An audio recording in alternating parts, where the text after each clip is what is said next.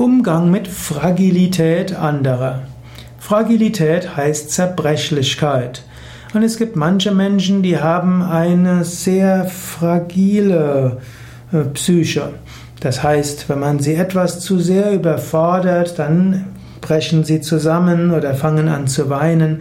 Wenn man sie kritisiert, dann zerfallen sie irgendwo im Sinne von, sie fangen an zu weinen, sie kommen einen Tag nicht mehr zur Arbeit, sie sind deprimiert. Wie gehst du damit um? Das Wichtigste wäre, respektiere die Fragilität der anderen, wirf ihnen nicht noch zusätzlich Fragilität vor, sondern behandle sie etwas freundlicher, etwas ruhiger. Was auch hilfreich ist, Geh auch nicht auf jede Stimmung ein. Manchmal sagst du etwas und dem anderen liegt es nicht und er fängt vielleicht an, irgendwo die Kinnlade runterfallen zu lassen oder geht an seinen Arbeitsplatz und ist erstmal ein bisschen eingesunken. Oft ist gut, lass den anderen. Wenn du mitfühlend und freundlich gewesen bist und er trotzdem so reagiert, okay, soll er so reagieren, wird sich auch wieder beruhigen. Wenn du natürlich etwas zu vehement gewesen bist, dann bitte um Entschuldigung und erkläre dem anderen, so habe ich es nicht gemeint.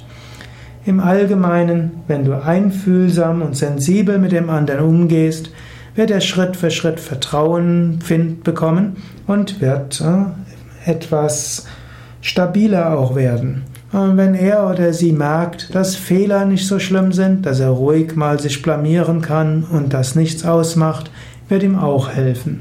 Und wenn du ihn oder sie deinen Respekt und deine Wertschätzung, also wenn er oder sie deinen Respekt, deine Wertschätzung erfährt, egal was er macht oder nicht macht, dann hilft das auch der Stabilität.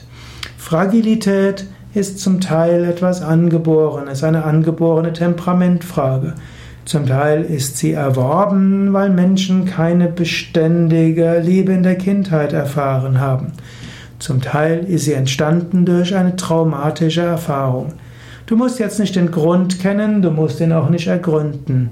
Nimm es einfach zur Kenntnis, dass die Fragilität des Menschen auch ihre Gründe hat und dass du sie respektieren kannst, aber dich nicht davon beherrschen lassen musst.